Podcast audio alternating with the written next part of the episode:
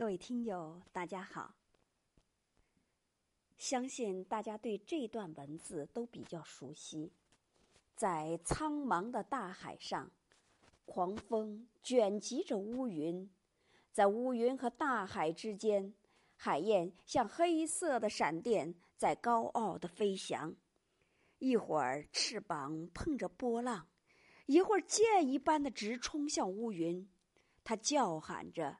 就在这鸟儿勇敢的叫喊声里，乌云听出了欢乐。这是高尔基的作品《海燕》。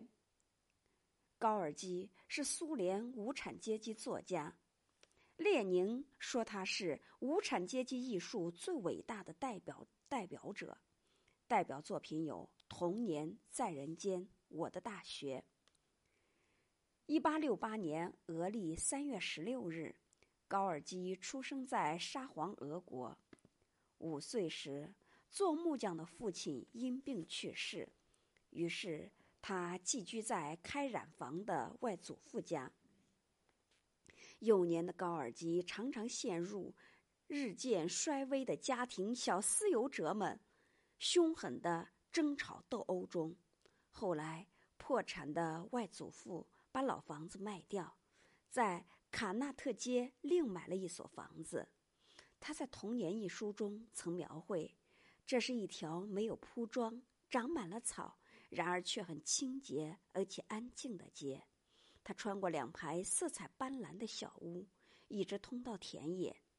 新房子比从前那所漂亮可爱。在高尔基的童年，曾是。织花边女工的外祖母是他最亲近的人。不知有多少个夜晚，在这所老木屋里，外祖母常常坐在炕沿边上，向高尔基滔滔不绝地讲述着勇士伊凡和悲哀的强盗母亲等故事。外祖母的疼爱和那些如现实生活一般不幸却又闪烁着善良和理想光芒的童话故事。使他过早的饱尝底层生活艰辛的高尔基获得了坚强的力量，以应付困苦的生活。正如高尔基后来回忆：“我的头脑里充满了外祖母的童话，就像蜂王蜂房里充满甜蜜一样。正是这些记忆给了高尔基最初的丰润的滋养。”高尔基后来被外祖父送回到莫斯科。与母亲、继父一起生活，平日待他很冷淡的母亲，将他送进一所最下等的库纳支小学念书。